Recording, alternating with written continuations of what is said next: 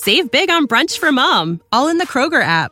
Get 16 ounce packs of flavorful Angus 90% lean ground sirloin for $4.99 each with a digital coupon. Then buy two get two free on 12 packs of delicious Coca Cola, Pepsi, or 7UP, all with your card. Shop these deals at your local Kroger today or tap the screen now to download the Kroger app to save big today. Kroger, fresh for everyone. Prices and product availability subject to change. Restrictions apply. See site for details.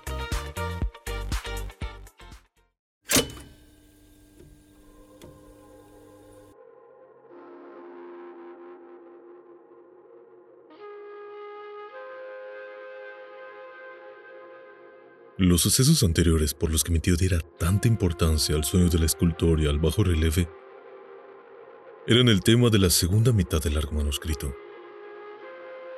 Ya una vez, parecía el profesor Angle, había visto los odiosos contornos del monstruo anónimo.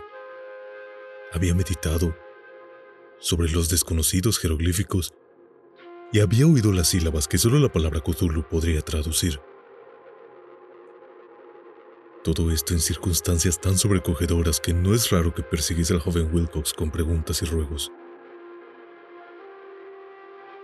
Esta experiencia anterior había ocurrido 17 años antes, en 1908.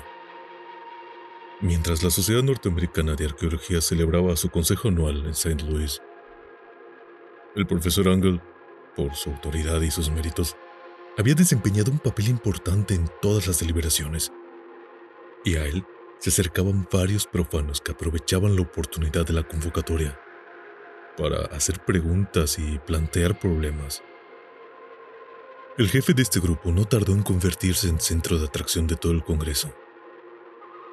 Era un hombre de aspecto muy común, mediana edad, y que había hecho el viaje de Nueva Orleans a San Luis en busca de cierta información que no había podido obtener en su distrito.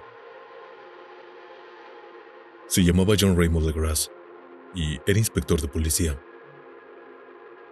Traía consigo el objeto de su viaje, una estatuita de piedra repugnante y grotesca, muy antigua aparentemente, cuyo origen no había logrado determinar.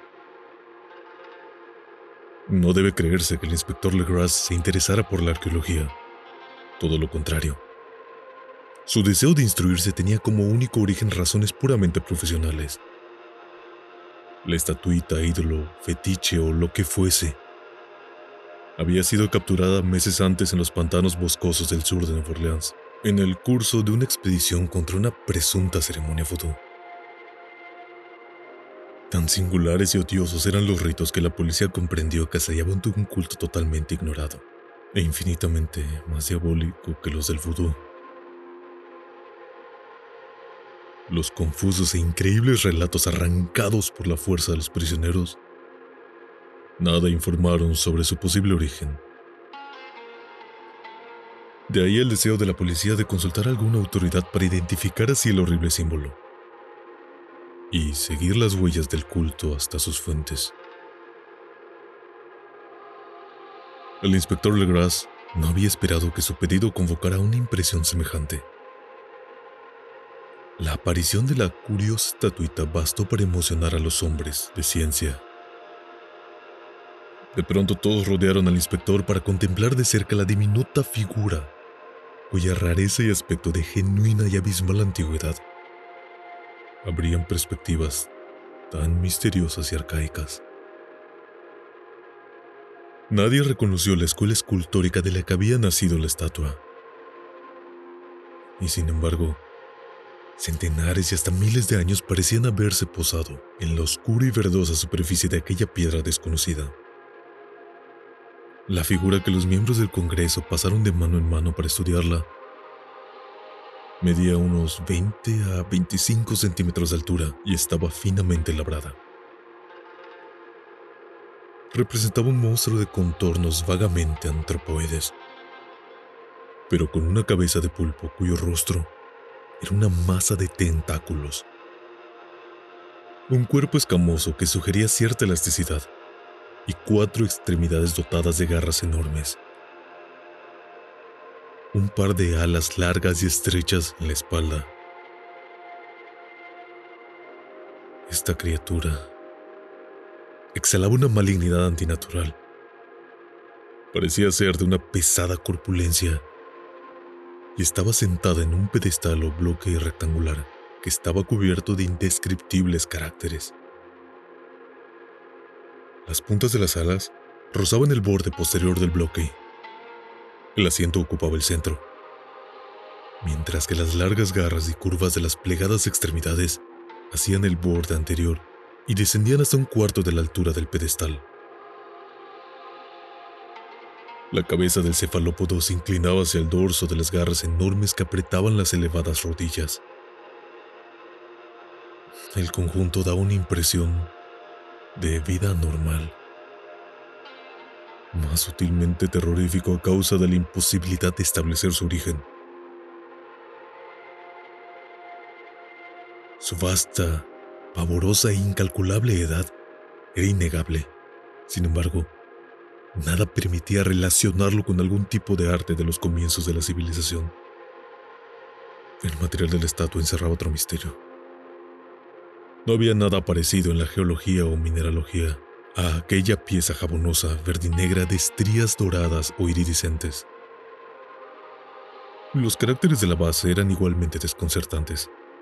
Ninguno de los miembros del Congreso, a pesar de que representaban a la mitad de las autoridades mundiales en esta esfera, pudo descubrir más el remoto parentesco lingüístico a algo increíblemente lejano, totalmente distinto de la humanidad que conocemos. Algo sugería, de un modo terrible, antiguos y profanos ciclos de los que nuestro mundo y nuestras concepciones no habían participado. Y sin embargo, mientras los miembros del Congreso sacudían la cabeza y se confesaban incapaces de resolver el misterio, hubo uno de ellos que creyó descubrir algo raramente familiar en la efigie y en los jeroglíficos. Al final, no sin resistencia, confesó lo que sabía. Este hombre era el hoy desaparecido William Channing Webb, profesor de antropología en la Universidad de Princeton y un explorador de bastante renombre. 48 años antes, el profesor Webb había recorrido Groenlandia e Islandia en busca de ciertas inscripciones rúnicas que hasta ese entonces no había podido descubrir. En la costa occidental de Groenlandia se había encontrado con una tribu degenerada de esquimales, cuya religión, un culto demoníaco, le había impresionado de sobremanera por su faz deliberadamente sanguinaria y repulsiva. Aquella, una fe que los otros esquimales ignoraban casi del todo. Y, si se referían a ella, se referían estremecidos. Databa, decían, de épocas muy antiguas anteriores al nacimiento del mundo. Junto a ritos anónimos y sacrificios humanos, había invocaciones de origen tradicional dirigidas a un demonio supremo o Tornazuk. El profesor Webb había oído esta invocación en boca de un viejo Angekok, o brujo sacerdote. La habría transcrito fonéticamente, hasta donde era posible, en caracteres romanos. Pero lo que ahora parecía importante era el fetiche adorado por el culto, y alrededor del cual bailaban los esquimales cuando la aurora boreal brillaba muy por encima de los acantilados de hielo. Era, declaró el profesor Webb, un tosco bajo relieve de piedra, con una figura horrible y algunos caracteres misteriosos. Quería recordar que se parecía por lo menos en todos los rasgos esenciales a la criatura bestial que ahora estaban examinando. Este relato, recibido con asombro y sorpresa por los miembros del Congreso, pareció emocionar al inspector Legras, que abrumó al profesor con preguntas. Habiendo copiado una invocación recitada por uno de los oficiantes del pantano, le rogó al profesor que tratase de recordar las sílabas recogidas en Groenlandia. Siguió una comparación exhaustiva de todos los detalles. Y en un instante de sombrío silencio, cuando el profesor y el detective convinieron en la virtual identidad de las frases, que aquí, en sustancia, lo que dijo el brujo esquimal y los sacerdotes de Luisiana habían contado a sus ídolos. Relie.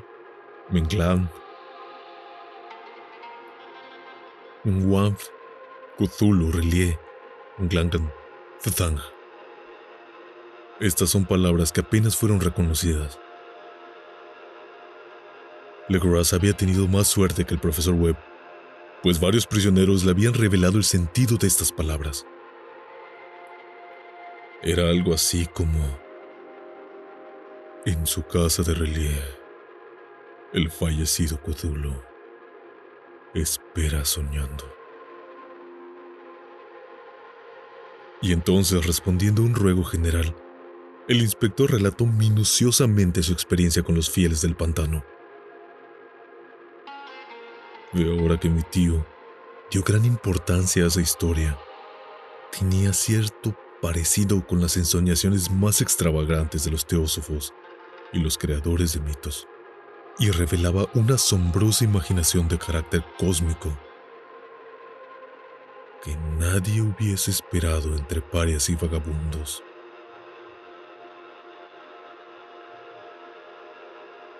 El primero de noviembre de 1907, la policía de Nueva Orleans había recibido un alarmado mensaje de la región pantanosa del sur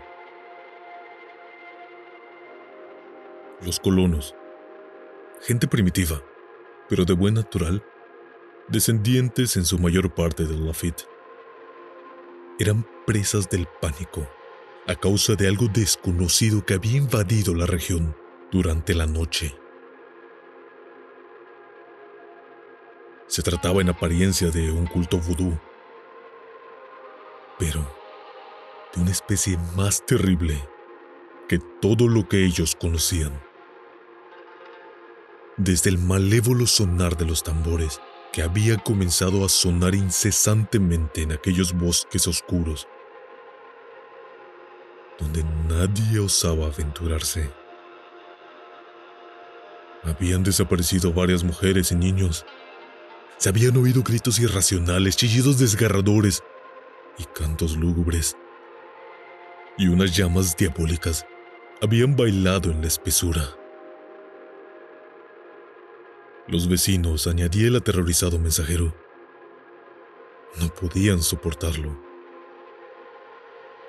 En las primeras horas de la tarde, 20 policías partieron en dos carruajes y un automóvil, guiados por el tembloroso colono.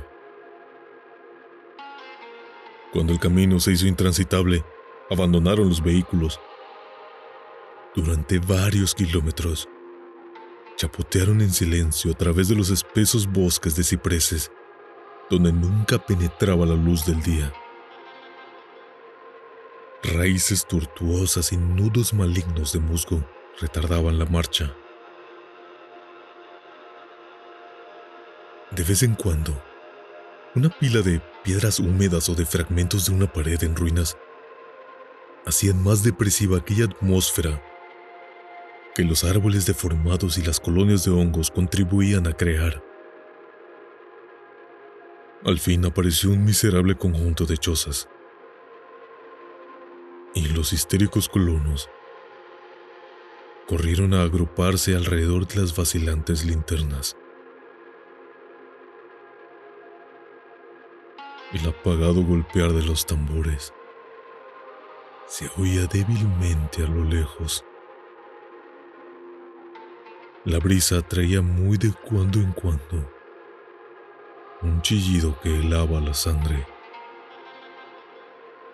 Un resplandor rojizo parecía filtrarse entre el follaje pálido, más allá de las interminables avenidas de la noche selvática. A pesar de su repugnancia a quedarse nuevamente solos, todos los habitantes del lugar se negaron a avanzar un solo paso hacia la escena del culto maldito, de modo que el inspector Legras y sus 19 colegas tuvieron que aventurarse sin guías por aquellas negras arcadas de horror donde ninguno de ellos había puesto el pie. La región en la que ahora entraba la policía tenía tradicionalmente muy mala fama, y en su mayor parte no había sido explorada por hombres blancos. Algunas leyendas se referían a un lago secreto, en que vivía una colosal e informe criatura, algo parecida a un polipo y de ojos fosforescentes. Y, según los colonos, unos demonios de alas de murciélago salían a medianoche de sus cavernas para adorar al monstruo. Afirmaban que éste estaba allí desde antes que la salle de los indios, que aún de las bestias y los pájaros del bosque. Era una verdadera pesadilla. Y verlo significaba la muerte. Pero se aparecía en sueño a los hombres. Y eso bastaba para que estos se mantuviesen alejados. La orgía vudú se desarrollaba en los límites extremos del área aborrecida pero aún así el emplazamiento era bastante malo. Y eso quizá había aterrorizado a los colonos más que los chillidos o incidentes. Solo la poesía o la locura podían haber reproducido los ruidos que oyeron los hombres de la Grass mientras atravesaban lentamente el pantano sombrío, acercándose a la luz rojiza y a los apagados sonidos de los tambores. Hay una cualidad vocal propia de las bestias. Nada más terrible que oír una de ellas, cuando del órgano que viene debería emitir otra. Una furia animal y una licencia orgiástica se exageraban, de allí hasta alcanzar alturas demoníacas con gritos y aullidos extáticos que reverberaban en los bosques tenebrosos como ráfagas pestilentes surgidas de los abismos del infierno. De vez en cuando, cesaban los gritos y lo que parecía un coro de voces roncas entonaba la odiosa frase Unglui, Unglavn, Cthulhu Relie, Unglangnach, Thang. Por fin los hombres llegaron a un sitio donde el bosque era menos denso y se encontraron de pronto en el lugar mismo de la escena cuatro trastabillaron. Un quinto perdió el conocimiento y otros dos lanzaron un grito de horror que por suerte fue apagado por el tumulto salvaje de la orgía. Legras roció con agua pantanosa el rostro del hombre desvanecido. Y luego, todos contemplaron el espectáculo fascinados por el horror. En un claro natural del pantano se alzaba una isla verde, de tal vez un acre de extensión, desprovista de árboles y bastante seca. Allí saltaba y se retorcía una horda de anormalidades humanas más indescriptibles que cualquiera de las que hubiese podido pintar un cime o una angarola. Sin ropas, esta híbrida muchedumbre bramaba, rugía y se contorsionaba alrededor de una hoguera circular. De vez en cuando se abrían las cortinas de fuego y se podía distinguir en el centro un bloque de granito con dos metros de alto, en cuya cima, incongruente por su pequeñez, se alzaba la funesta estatuita en diez cadalzos instalados a intervalos regulares en un ancho círculo que rodeaba la hoguera. Colgaban con la cabeza hacia abajo los cuerpos extrañamente mutilados de los aparecidos colonos. Dentro de este círculo, saltaba y rugía en anillos de fieles, moviéndose de izquierda a derecha en un bacanal interminable entre el círculo de cadáveres y el círculo de fuego. Pudo haber sido solo la imaginación o pudo haber sido un simple eco. Pero uno de los hombres, un impresionable español, creyó oír que las invocaciones eran seguidas por unas respuestas antifonales que procedían de un lejano y sombrío lugar, situado en lo más profundo de aquel bosque de leyenda. Este hombre, Joseph de Galvez, a quien más tarde encontré e interrogué, era desbordadamente imaginativo. Llegó a decir que había oído el débil golpear de unas grandes alas, que había vislumbrado unos ojos luminosos y una enorme masa blanca detrás de los árboles más lejanos. Pero creo que estaba demasiado influido por las supersticiones locales. La inactividad de los hombres paralizados fue comparativamente de poca duración. El deber venció pronto todas las dudas. Aunque los celebrantes debían llegar al centenar, la policía, confiada de sus armas de fuego, irrumpió en medio de la horda. Durante cinco minutos, el caos y el tumulto fueron indescriptibles. Hubo furiosos golpes, disparos y huidas. Pero finalmente el Grass pudo contar 47 prisioneros, a los que obligó a vestirse rápidamente y que rodeó de policías. Cinco de los celebrantes habían muerto y otros dos muy malheridos fueron transportados por sus cómplices en improvisadas parihuelas. La imagen del monolito fue sacada con todo cuidado y llevada por Legras. Examinados en el cuartel de policía luego de un viaje agotador, los prisioneros resultaron ser mestizos de muy baja ralea y mentalmente débiles. Eran en su mayor parte marineros. Había algunos negros y mulatos, procedentes casi todos de las islas del Cabo Verde, que daban un cierto matiz vudú a aquel culto heterogéneo. Pero no se necesitaron muchas preguntas para comprobar que se trataba de algo más antiguo y profundo que un fetichismo africano. Aunque degradados e ignorantes, los prisioneros se mantuvieron fieles con sorprendente consistencia a la idea central de su horrible culto. Dijeron que adoraban a los grandes antiguos, que eran muy anteriores al hombre, que habían llegado al joven mundo desde el cielo.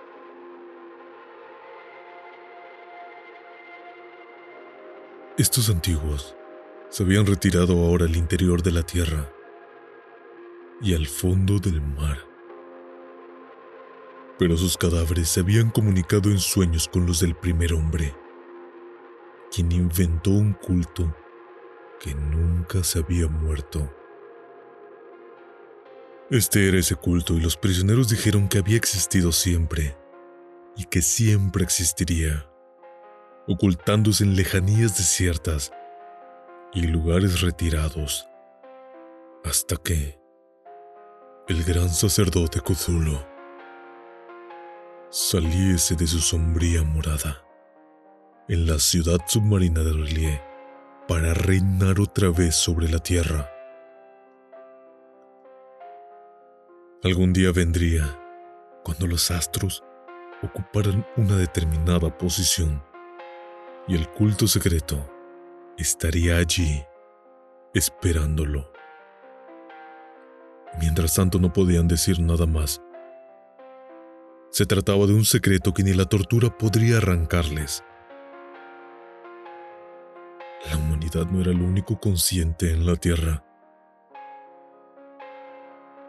Pues había unas formas que emergían de la sombra para visitar a sus escasos fieles pero estas no eran los grandes antiguos. Ningún ser humano había visto a los antiguos. El ídolo de piedra representaba al gran Cthulhu, pero nadie podía decir si los otros eran o no como él. Nadie era capaz de descifrar ahora la antigua escritura. Muchas cosas se transmitían oralmente. La invocación ritual no era el secreto. Este no se comunicaba nunca en voz alta. El canto significaba En su casa de Relie, el fallecido Cthulhu espera soñando. Solo dos de los prisioneros fueron juzgados bastante cuerdos y se les ahorcó. El resto fue enviado a diversas instituciones. Todos negaron haber participado en los crímenes rituales y afirmaron que los culpables de aquellas muertes eran los alas negras que habían venido hasta ellos desde su refugio inmemorial en el bosque encantado pero nada coherente se pudo saber de aquellos aliados misteriosos. Lo que la policía logró obtener salió en su mayor parte de un viejísimo mestizo llamado Castro, quien pretendía haber tocado puertos distantes y hablado con los jefes inmortales del culto en las montañas de China. El viejo Castro recordaba fragmentos de dioses leyendas que empequeñecían las especulaciones de los teósofos hacían de nuestro mundo algo reciente y fugaz.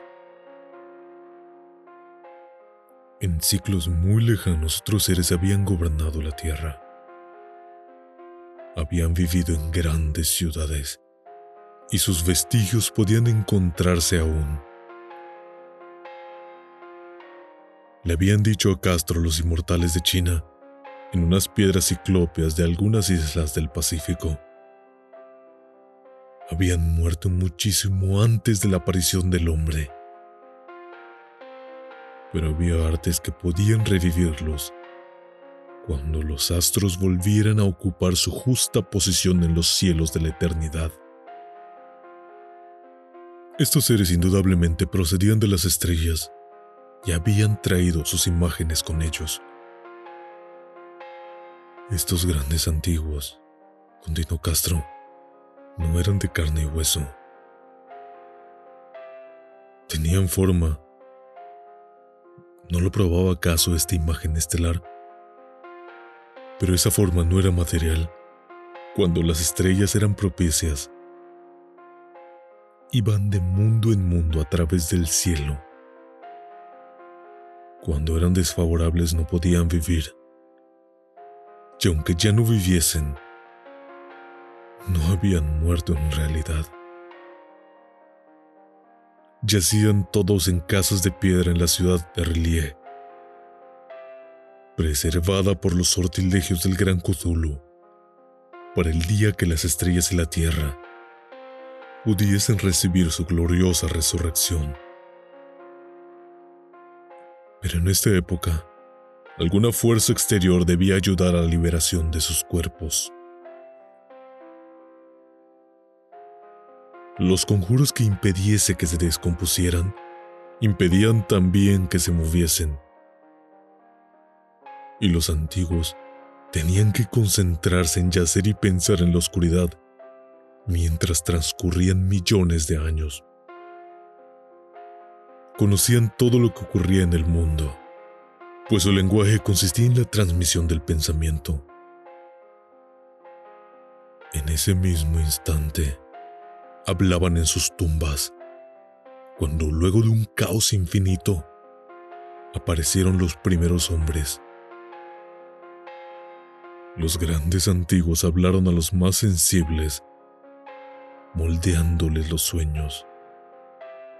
Aquellos primeros hombres, murmuró Castro, establecieron un culto con que se adoraba a los ídolos de los grandes antiguos, ídolos traídos de estrellas. ídolos traídos de estrellas oscuras en una época infinitamente lejana. Ese culto no moriría hasta que las estrellas volvieran a ser favorables. Los sacerdotes sacarían entonces al gran Cthulhu de su tumba para que reviviese a sus vasallos y volviera a asumir el reinado de su tierra. Ese tiempo sería fácil de conocer, pues entonces la humanidad se parecería a los grandes antiguos, salvaje y libre, más allá del bien y el mal, sin moral y sin ley. Todos los hombres gritarían y matarían, gozarían alegremente, los antiguos liberados enseñarían nuevos modos de gritar, matar y gozar. Y el mundo entero ardería en un holocausto de libertad y éxtasis. Mientras tanto, el culto, con apropiados ritos, debía conservar el recuerdo de aquellos días antiguos de presagiar su retorno. En los primeros tiempos algunos hombres escogidos habían hablado en sueños con aquellos seres, pero luego algo había pasado. La gran ciudad de piedra de relieve con sus monolitos y sepulcros se había hundido bajo las olas y las aguas de los abismos ese misterioso primigenio en que nadie había pensado ni siquiera en penetrar había ininterrumpido esas citas espectrales. Pero los recuerdos no morían, y los altos sacerdotes afirmaban que cuando los astros fuesen favorables, la ciudad volvería a la superficie. Entonces, los viejos espíritus de la tierra, mohosos y sombrillos, saldrían de sus subterráneos y propagarían los rumores recogidos allá, en olvidados fondos del océano pero de ellos el viejo Castro no se atrevía a hablar. Se interrumpió de pronto, y ni la persuasión ni las sutilezas pudieron arrancarle otras informaciones. Tampoco quiso mencionar curiosamente el tamaño de los antiguos. En cuanto al culto, afirmó que su centro debía encontrarse en los desiertos intransitados de Arabia donde Irem, la ciudad de los pilares, sueña aún intacta y secreta. No tenían relación alguna con la brujería europea y solo era conocido por sus miembros. Ningún libro aludía a él, aunque los chinos inmortales decían que en el Necronomicon del árabe loco, Abdul al-Hazaret había sentido un culto que el iniciado podía interpretar de muy diversas maneras y especialmente en tan discutido dístico. No está muerto quien puede yacer eternamente. Y en épocas extrañas, hasta la muerte puede morir. Legras, profundamente impresionado y no poco intrigado, había buscado sin éxito estas filiaciones históricas del culto. Castro aparentemente había dicho la verdad al afirmar que era un secreto. Las autoridades de la Universidad de Tulane no pudieron arrojar luz alguna sobre el culto o la imagen. Y ahora recurría a las mayores autoridades y se encontraba nada menos que con el episodio de Groenlandia del profesor Webb. El ferviente interés que despertó el relato de Legras, corroborado por la presencia de la estatuita, tuvo algún eco en las cartas que intercambiaron luego los testigos del Congreso. Pero hay apenas alguna mención en el informe oficial. La prudencia es preocupación primordial de aquellos que se enfrentan a menudo a la charlatanería y a la impostura. Legras prestó durante un tiempo la estatua al profesor Webb, pero a la muerte de este último le fue devuelta, y está desde entonces en su casa. Allí la he visto no hace mucho tiempo. De verdad es algo estremecedor e indiscutiblemente parecida a la estatua labrada por los sueños por el joven Wilcox. No me asombró que mi tío se hubiese emocionado con el relato del joven. ¿Qué pudo pensar al saber, ya enterado de la información recogida por Legras, que un joven sensible no solo había soñado con la figura y los jeroglíficos de las imágenes del pantano y de Groenlandia, sino que también había oído en sueños tres de las palabras la fórmula repetida por los maestros de Luisiana y los diabólicos esquimales. Era natural que el profesor Angel hubiese iniciado instantáneamente una minuciosa investigación Aunque yo en mi fuero interno sospechaba que el joven Wilcox había oído hablar del culto y había inventado una serie de sueños para acrementar el misterio ante los ojos de mi tío.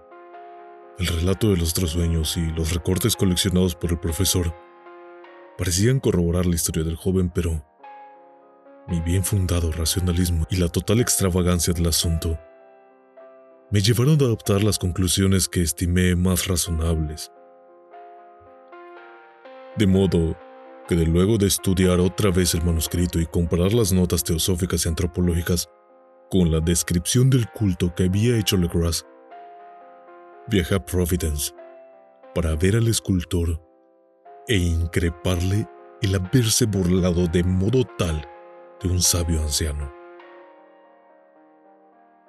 Wilcox vivía aún, solo en el Freu de Lee, de la calle Thomas, desagradable imitación victoriana de la arquitectura bretona del siglo XVII. La fachada de estuco del hotel lucía ostentosamente entre las encantadoras casas coloniales y a la sombra del más hermoso campanario georgiano que pudiera verse en Norteamérica. Encontré a Wilcox en sus habitaciones, sumido en su labor.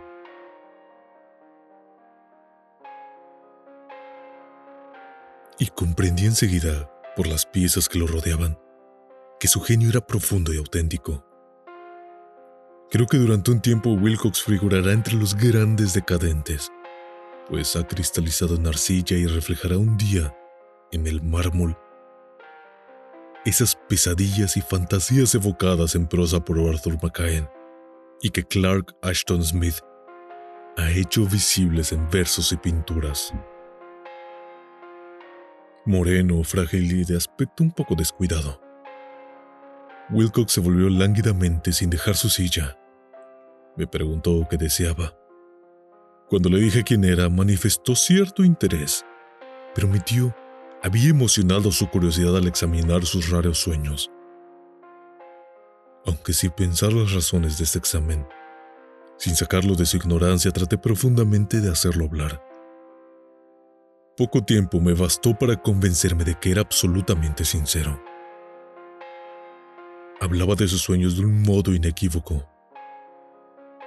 Esos sueños y su residuo subconsciente habían influido profundamente en su arte y me mostró una estatua mórbida cuyo modelado me estremeció casi por la fuerza de su oscura sugestión. No recordaba haber visto el original excepto en el bajo relieve creado durante un sueño, pero los contornos se habían formado insensiblemente bajo sus manos. Era sin duda la forma gigantesca de la que había hablado en su delirio. Comprobé muy pronto que no sabía nada del culto salvo lo que el constante interrogatorio de mi tío había dejado escapar. Traté otra vez de concebir de qué modo podía haber recibido esas impresiones sobrenaturales. Hablaba de sus sueños de un modo extrañamente poético, haciéndome ver con terrible claridad la ciudad ciclópea de piedra verde y musgosa, cuya geometría, añadió curiosamente, era totalmente errónea. Oía otra vez con un temor expectante el subterráneo llamado mental, Cthulhu Fthang. Esas palabras figuraban en la temible invocación que evocaba el sueño vigilia de Cthulhu, en su bóveda de piedra relieve, y a pesar de mis racionales ideas, me sentí profundamente perturbado. Wilcox era indudable, había oído hablar casualmente del culto y lo había olvidado enseguida en la masa de lecturas y concepciones igualmente fantásticas. Más tarde, en virtud de su impresionable carácter, el culto había encontrado un modo de expresión subconsciente en los sueños. El bajo relieve de arcilla y la estatua que yo estaba ahora contemplando, de modo que la superchería había sido involuntaria. El joven tenía unos modales un poco afectados y un poco vulgares, que de verdad me desagradaban. Pero yo estaba dispuesto a admitir tanto su genio como su honestidad. Me despedí amablemente y le decía todo el éxito que su talento prometía. El asunto del culto continuó fascinándome, y a veces imaginaba poder adquirir un gran renombre investigando su origen y relaciones. Visité Nueva Orleans, hablé con Legras y otros de los que habían participado en aquella vieja expedición. Examiné la estatuita y hasta interrogué a los prisioneros que todavía vivían. El viejo Castro, por desgracia, había muerto hacía ya varios años.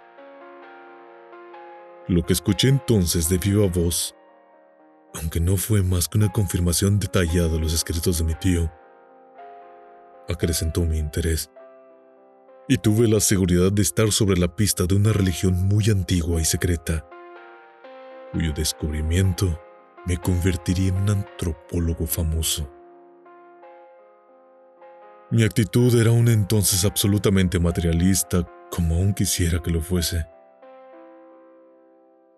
Y por una inexplicable perversidad mental, rechacé la coincidencia de los sueños y los recortes coleccionados por el profesor Angle.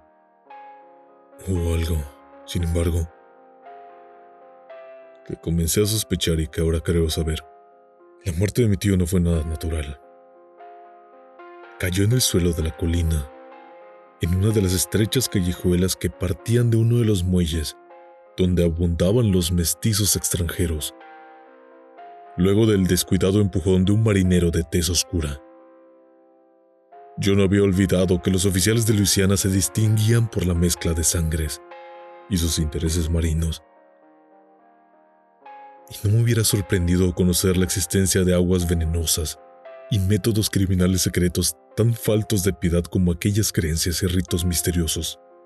Legras y sus hombres, es cierto, no habían sido molestados. Pero en Noruega acababa de morir un marino que veía cosas. No pudieron haber llegado oídos siniestros las investigaciones realizadas por mi tío, luego de encontrarse con el escultor Creo que el profesor Angle murió porque sabía o quería saber demasiado. Es posible que me espere un fin semejante, pues yo también he aprendido mucho.